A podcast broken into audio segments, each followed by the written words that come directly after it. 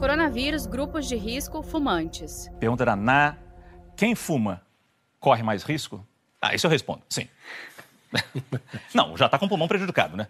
Então, é, o cigarro é um fator de risco para qualquer tipo de complicação. Frente a uma virose, ainda mais que afeta o epitélio respiratório e o pulmão, o fato da pessoa fumar coloca em maior risco frente a qualquer tipo de infecção, inclusive o coronavírus. Nos estudos anteriores, 40, 50% das pessoas com forma grave tinham relatado ter fumado nos últimos 20 anos. Então, não fume. Se essa é uma oportunidade, aproveite esse momento para mudar um hábito que não só aumenta o risco de gravidade por essa infecção, quanto todas as outras e os outros problemas associados a cigarro, como câncer, redução de longevidade e de qualidade de vida. Saiba mais em g1.com.br/barra coronavírus.